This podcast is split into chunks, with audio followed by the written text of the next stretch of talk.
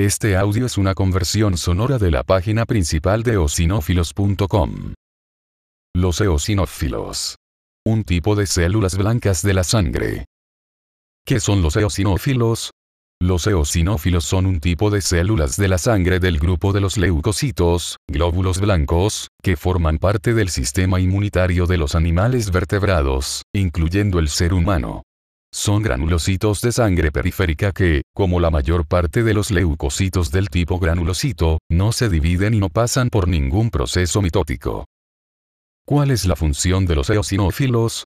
Su función principal es luchar contra las infecciones provocadas por parásitos, multicelulares y otros microorganismos de tamaño grande junto con otras células de la sangre, como los mastocitos y los basófilos, también controlan los mecanismos asociados con la alergia y el asma. ¿Cuál es su número y tamaño normal? En individuos sanos, los eosinófilos constituyen aproximadamente del 1 al 3% de los glóbulos blancos y tienen un tamaño de aproximadamente 12 a 17 micrómetros. Tienen núcleos bilobulados y su citoplasma está lleno de unos 20 gránulos acidófilos. ¿Dónde se encuentran? Se producen en la médula ósea, circulan en la sangre periférica, pero pueden ser reclutados a los tejidos donde están los parásitos pluricelulares. Abundan en la médula y en la unión entre la corteza y la médula del timo, así como en el tracto gastrointestinal inferior, los ovarios, el útero, el vaso y los ganglios linfáticos.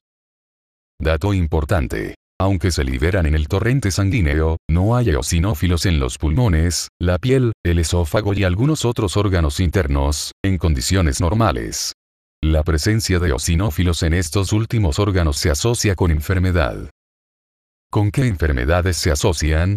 Hay varias enfermedades asociadas con alteraciones de los eosinófilos la eosinofilia, la hipereosinofilia, la eosinopenia, el síndrome de eosinofilia mialgia y la leucemia eosinofílica crónica. Características de los eosinófilos. Desarrollo. Se desarrollan durante la hematopoiesis, en la médula ósea, antes de migrar a la sangre, tras lo cual se diferencian de forma terminal y no se multiplican. Color. Son transparentes pero, al ser acidófilos los gránulos que contienen en su citoplasma, se tiñen de color rojo con colorantes ácidos como la eosina. Tipo celular. Pertenecen al grupo de células blancas de la sangre, también llamadas leucocitos o glóbulos blancos. Son granulocitos de linaje mieloide. Duración. Los eosinófilos persisten en la circulación durante 8 a 12 horas, y pueden sobrevivir en el tejido durante 8 a 12 días en ausencia de estimulación. En los eosinófilos, la tinción se realiza con eosina, un tinte rojo, usando el método Romanowski.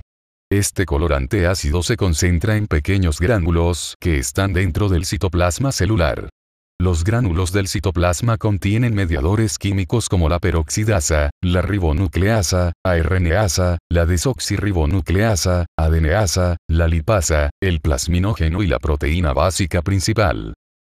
Los mediadores son liberados por un proceso llamado de granulación después de la activación del eosinófilo, y son tóxicos tanto para el parásito como para los tejidos del huésped. Papel biológico. Los eosinófilos tienen un papel biológico antimicrobiano que desempeñan gracias a que poseen receptores para la fracción constante de los anticuerpos, FC, y, en concreto, para los anticuerpos conocidos como inmunoglobulinas G E. Cuando la fracción constante en la superficie del eosinófilo interacciona con inmunoglobulinas que están adheridas a la superficie de los microorganismos se produce la desgranulación, y esta última da lugar a la citotoxicidad celular dependiente de anticuerpos. Dicha citotoxicidad no es intracelular sino extracelular, y permite de esta forma combatir a los parásitos pluricelulares.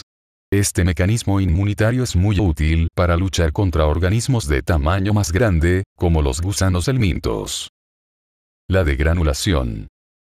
La función antiparasitaria de los eosinófilos se produce gracias a la degranulación, que es un proceso mediante el cual los gránulos, que tienen en el citoplasma, liberan proteínas catiónicas que son muy tóxicas contra parásitos pluricelulares de tipo helminto. Para que los eosinófilos hagan la degranulación, es necesario que estén por medio anticuerpos que se unen a unos receptores específicos en los eosinófilos y provocan dicha degranulación. Lo habitual en la respuesta inmunológica es la fagocitosis, que consiste en engullir una partícula microscópica que tiene que ser evidentemente menor que la célula invasora pero también sufrimos infecciones por parte de seres pluricelulares que no pueden ser fagocitados porque son más grandes que las células fagocíticas. Los eosinófilos son las células que se encargan de destruir a dichos parásitos pluricelulares, liberando sustancias muy tóxicas para estos organismos y haciendo una digestión extracelular de los mismos en un proceso denominado citotoxicidad celular dependiente de anticuerpos. Factores quimiotácticos. Como moléculas principales quimioatrayentes de los eosinófilos tenemos 1. Una producida por los mastocitos, que es una sustancia quimiotáctica para los eosinófilos e inductora de la anafilaxis, SF-A, un tetrapéptido en el cual puede haber una variante que tiene valina o alanina en el extremo terminal. 2. La ecalectina, liberada por los linfocitos subtipo B. 3. La interleucina 5, y el 5, liberada por los linfocitos de subtipo TH2. 4. Una serie de quimiosinas representadas por MIP-1, RANTES y MCP3, que atraen a los eosinófilos, secretadas por un conjunto de células leucocitarias y linfocitarias, los monocitos, células T, plaquetas y basófilos. 5. La eotaxina, liberada por la zona que recubre la mucosa o el tejido colonizado por un parásito. 6. La C5A, anafilotoxina. Y 7. La región N-terminal de los péptidos bacterianos que se caracterizan por tener N-formilmetionina. Gránulos de los eosinófilos. Los gránulos contienen proteínas preformadas que están residentes en el eosinófilo aunque no esté activado y que van a ser las que se degranulen en primera instancia. A su vez el eosinófilo se activa porque los receptores para la fracción constante de las inmunoglobulinas reconocen a los anticuerpos que están pegados a la superficie del parásito. Además de la liberación de estos contenidos preformados comienza también la síntesis de citocinas y de mediadores lipídicos que se generan de nuevo tras la estimulación o la activación de los eosinófilos.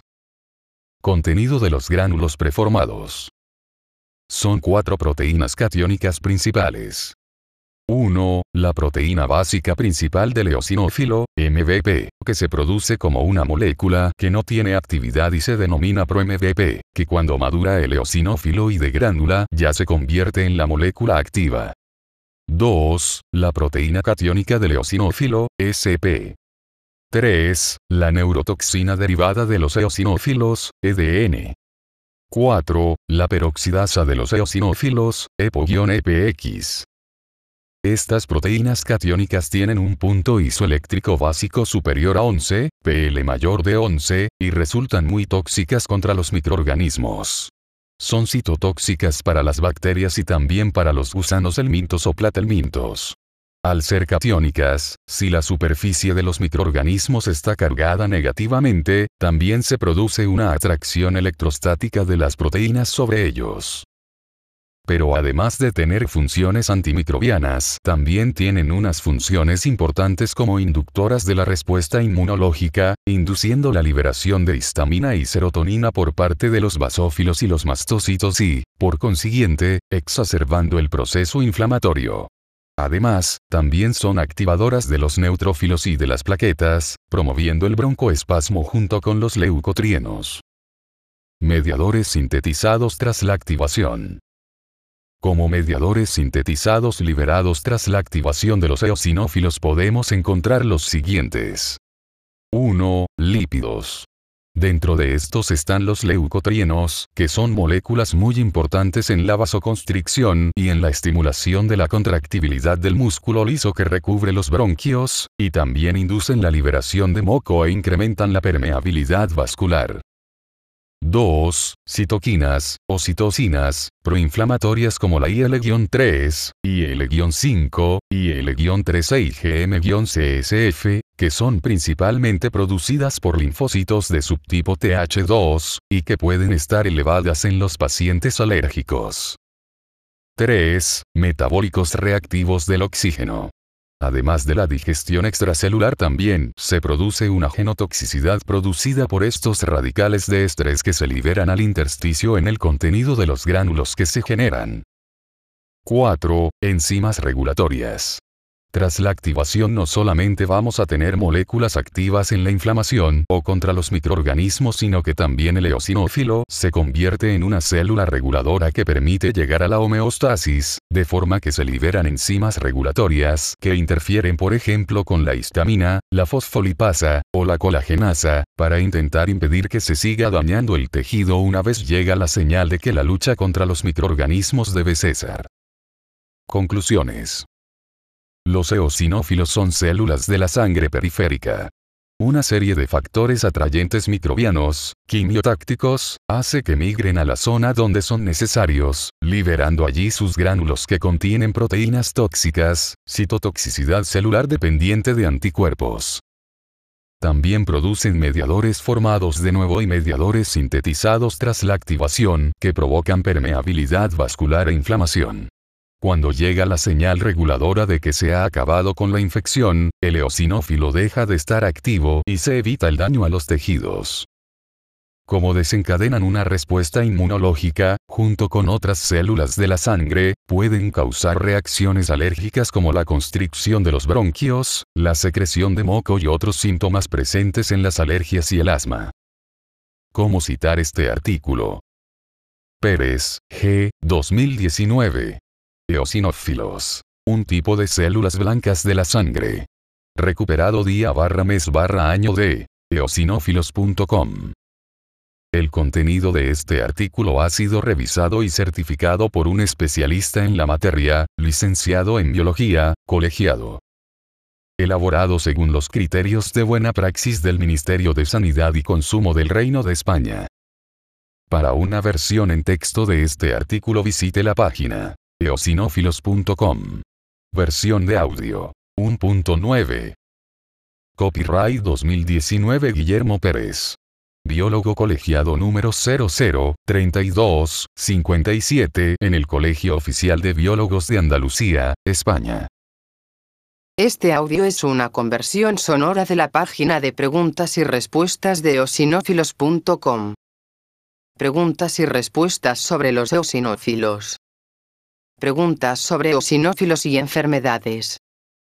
¿Cuál es la causa de los eosinófilos altos? Las causas más comunes que elevan el número de eosinófilos suelen ser la infección por algún tipo de parásito, un gusano por ejemplo, y la reacción alérgica a medicamentos o sustancias. Cuando el número de eosinófilos es muy elevado, puede sospecharse de ciertos tipos de cáncer, como el de médula ósea o el de ganglios linfáticos. ¿Los eosinófilos altos indican cáncer? No siempre. Hay otras causas más comunes como las infecciones por parásitos, las alergias o los trastornos autoinmunes. ¿Qué indica la presencia de eosinófilos en la orina?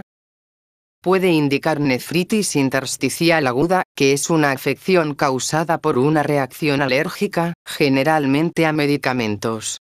En condiciones normales no deberían aparecer eosinófilos en la orina. ¿Es peligroso para la salud tener los eosinófilos elevados?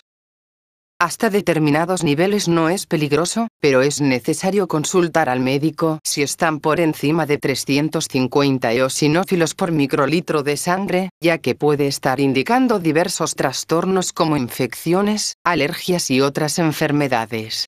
Si los niveles son elevados, más de 1500 eosinófilos por milímetro cúbico de sangre, puede haber enfermedades más graves involucradas y se puede producir el llamado síndrome hipereosinofílico que cursa con síntomas como lesiones en la piel, trombos en la sangre, enfermedades del corazón y de los pulmones, aumento del hígado y el bazo, y daños en los nervios periféricos, entre otros. ¿Qué es un recuento absoluto de eosinófilos? Es un análisis de sangre donde se busca de forma específica la medición de los eosinófilos. En el laboratorio, la sangre se coloca en un portaobjetos de microscopio. Se agrega un tinte ácido a la muestra que provoca que los eosinófilos se tiñan y muestren los gránulos de su interior de un color rojo anaranjado. Esto permite al analista contar los eosinófilos que están presentes por cada 100 células y calcular un porcentaje. Ese porcentaje de eosinófilos se multiplica por el recuento total de glóbulos blancos y así se obtiene el recuento absoluto de eosinófilos. ¿A qué se deben los eosinófilos en los pulmones? Normalmente se deben a una reacción alérgica. La causa primaria puede ser alergia a alguna sustancia, medicamentos, o una infección parasitaria.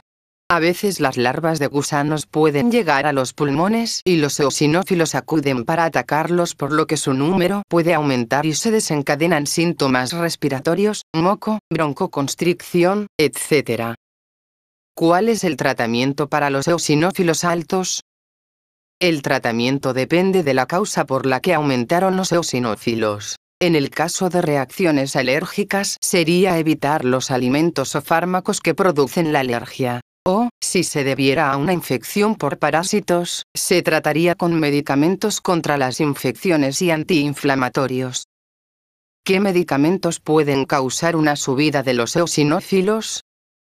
En ciertas personas alérgicas, los siguientes medicamentos se han mostrado como causantes de eosinofilia. Antibióticos, penicilinas, cefalosporinas, tetraciclinas, ciertas proteínas, antiinflamatorios no esteroideos, ranitidina, alopurinol, fenitoína, aspirina, sulfosalacina, idantoína, carbamazepina y otros. ¿Qué clase de cáncer causan los eosinófilos altos? Un número alto de eosinófilos en sangre o en los tejidos no provoca cáncer, sino que son ciertos tipos de cáncer los que provocan un aumento de eosinófilos en sangre. Entre los cánceres que pueden tener como consecuencia que aumenten los eosinófilos están el linfoma, de Hodgkin y no Hodgkin, la leucemia, mieloide crónica, linfoma de células T, leucemia eosinofílica, el cáncer colorectal y el cáncer de pulmón. ¿Qué doctor trata los eosinófilos elevados? La eosinofilia, aumento del número de eosinófilos en sangre, no es una enfermedad en sí misma, sino un síntoma que puede estar detrás de enfermedades de diverso tipo. Por lo tanto, habría que determinar la causa del aumento de eosinófilos para saber qué médico especialista debe tratarla. Un médico general puede orientarle sobre el especialista adecuado según los síntomas que presente, o bien solicitar nuevas pruebas. ¿Existe alguna relación entre el número de eosinófilos y el cáncer colorectal? En un estudio de 2011 se descubrió que un mayor número de eosinófilos en la sangre periférica se asociaba con un menor riesgo de morir por cáncer colorectal, sobre todo en personas que nunca fumaron y en hombres. Aunque en el estudio no se identificaba el mecanismo para explicar esta relación, una teoría plausible es que tener el sistema inmunitario más activo, más eosinófilos, reduce el riesgo de desarrollar cáncer colorectal. En otro estudio de 2014 se encontró que un mayor número de eosinófilos en la zona del tumor colorectal primario se asociaba con una mejor perspectiva de remisión, por lo que los eosinófilos deberían medirse de manera rutinaria durante el examen de tumores de colon. Las alergias pueden causar un aumento de eosinófilos, un aumento ligero en los eosinófilos suele estar relacionado con frecuencia con trastornos alérgicos, ya que las sustancias tóxicas que sueltan provocan inflamación en los tejidos, secreción de mucosidad, disminución del tamaño de los bronquios, por contracción de la musculatura que rodea el vaso bronquial, y otros síntomas típicos de las alergias. ¿Cuáles son las pruebas para saber si hay eosinófilos en los pulmones? Pueden hacerse tres tipos de prueba. 1. Recuento sanguíneo de eosinófilos, mediante un análisis de sangre. 2. Recuento de eosinófilos en el esputo, se extrae una mezcla de saliva y mucosidad del tracto respiratorio. 3. Biopsia bronquial. ¿Puede el asma causar eosinófilos altos? Más bien es al contrario. Los eosinófilos altos en la zona respiratoria, senos nasales, bronquios, pulmones, son los que causan asma debido a la inflamación que producen, la constricción de los vasos y el aumento de la secreción mucosa. De hecho, el asma eosinofílica es una de las formas más comunes de asma grave, entre un 50 y un 60% de los casos de asma grave. ¿Tener altos los eosinófilos puede causar gastroenteritis? Sí, se conoce como gastroenteritis eosinofílica. Puede afectar a cualquier parte del tracto gastrointestinal, desde el esófago hasta el recto, dependiendo de la zona donde se concentren los eosinófilos. Los síntomas pueden ser dificultad para tragar, acidez, dolor abdominal, náuseas, vómitos, diarrea, pérdida de peso y distensión abdominal, incluso es posible que se produzca ascitis, que es una acumulación de líquido en el abdomen. ¿Qué nivel de eosinófilos indica cáncer? Normalmente cuando el número de eosinófilos se eleva a causa de ciertos tipos de cáncer el recuento está muy por encima de lo normal, es decir, no está en el rango ligero o moderado. Puede estar por encima de 5.000 eosinófilos o más por microlitro de sangre, lo que no significa que pueda haber cáncer con un número menor de eosinófilos si está en una fase temprana. ¿La eosinofilia es un cáncer? No. La eosinofilia es como los médicos llaman a tener los eosinófilos elevados, y hay varias causas para que estén elevados que no son cáncer. Sin embargo, hay muchos tipos de cáncer que están asociados con un gran aumento de los eosinófilos, ya sea dentro del tumor, en la sangre periférica, o en ambos lugares. ¿Es peligrosa la eosinofilia leve? En sí misma no, pero la causa subyacente a la elevación de los eosinófilos sí puede serlo y debería ser tratada.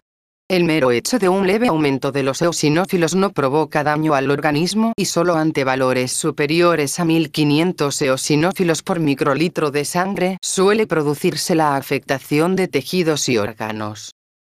¿Qué parásitos causan aumento de eosinófilos? Los parásitos que causan eosinofilia, aumento de eosinófilos, con más frecuencia son los gusanos, o helmintos, del filo nematodos, y otros organismos pluricelulares llamados protozoos. Entre los gusanos nematodos que más causan aumento de eosinófilos están los del género Strongyloides, debido a que pueden vivir décadas dentro del organismo, aunque también puede estar presente en infecciones con gusanos de los géneros Angiostrongylos, Ascaris, Ankylostoma, Trichinella, Toxocara, Natostoma, Taenia y Echinococcus. Las filarias del género Oncocerca, de la superfamilia Filarioidea o el gusano Loa Loa también pueden provocar eosinofilia.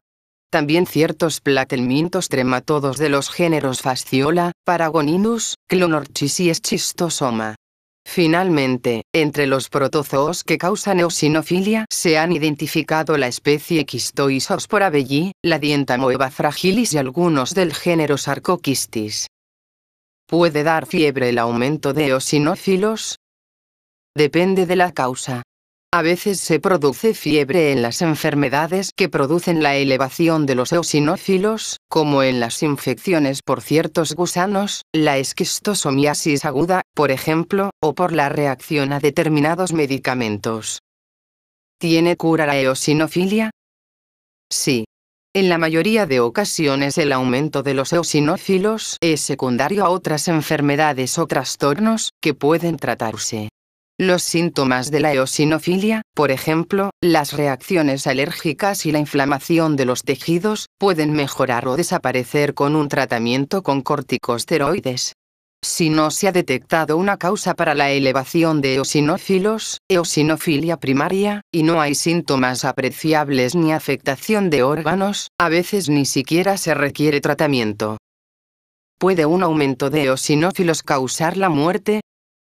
Sí, aunque es raro si no va asociado a una enfermedad de base y se da solo en casos muy específicos donde hay afectación de órganos vitales y donde los niveles de eosinófilos pueden ser de más de 50.000 por microlitro de sangre. En esos casos es necesario un tratamiento de emergencia para intentar controlar problemas como inestabilidad hemodinámica, incapacidad para respirar, delirios, coma y otros trastornos que pueden poner en peligro la vida. Preguntas sobre valores normales de eosinófilos. ¿Cuál es el valor normal de eosinófilos en sangre? El rango normal está entre 30 y 350 eosinófilos por microlitro de sangre. Aunque el número varía según los laboratorios, un número superior a 500 suele considerarse eosinofilia. ¿Cuánto se considera un nivel muy alto de eosinófilos? Cuando hay más de 1500 eosinófilos por microlitro de sangre, se puede hablar de un nivel muy alto, el trastorno se llama síndrome hipereosinofílico. ¿Es normal no tener eosinófilos en un análisis de sangre? Aunque el número normal de eosinófilos está entre 30 y 350 por microlitro de sangre, un nivel tan bajo como cero es posible sin que por ello deba existir trastorno médico alguno. ¿Es normal un análisis de sangre con menos de 500 de eosinófilos? Aunque el rango normal suele ser de entre 30 y 350 eosinófilos por microlitro de sangre, hay laboratorios y profesionales médicos que pueden establecer límites más elevados para considerarlos normales. Menos de 500 puede ser tan normal como cero si no hay síntomas. No tener eosinófilos en el análisis significa que no está funcionando bien el sistema inmunitario. No. El sistema inmunitario solo se activa cuando es necesario, por infecciones, por ejemplo.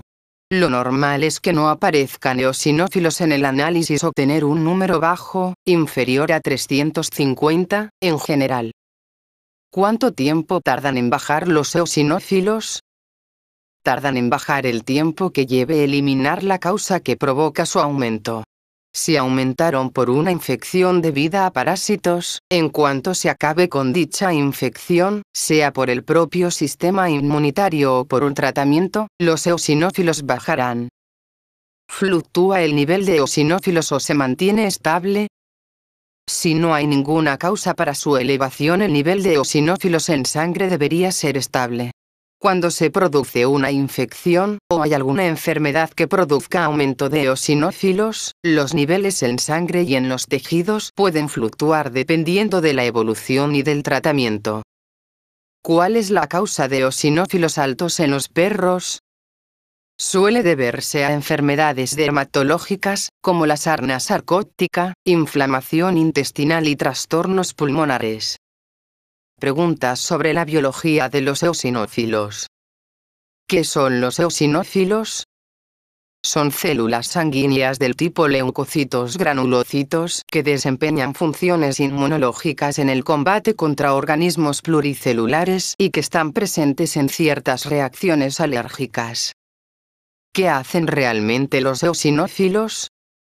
Tienen un papel defensivo frente a parásitos más grandes que las bacterias y los virus, por ejemplo gusanos. Cuando los anticuerpos detectan la presencia de estos parásitos o de algún otro elemento extraño, los eosinófilos son reclutados a la zona de la infección y allí sueltan una serie de proteínas para atacar al invasor. ¿Cuál es el tiempo de vida de un eosinófilo? Los eosinófilos tienen una vida media aproximada de 8 a 18 horas en el torrente sanguíneo, pero pueden durar al menos varias semanas en los tejidos donde se acumulan. ¿Cómo matan los eosinófilos a los parásitos? Los eosinófilos matan a parásitos como gusanos, protozoos y otros organismos liberando sobre ellos diversas sustancias tóxicas, como las proteínas básicas, que salen de sus gránulos mediante un mecanismo dependiente de anticuerpos.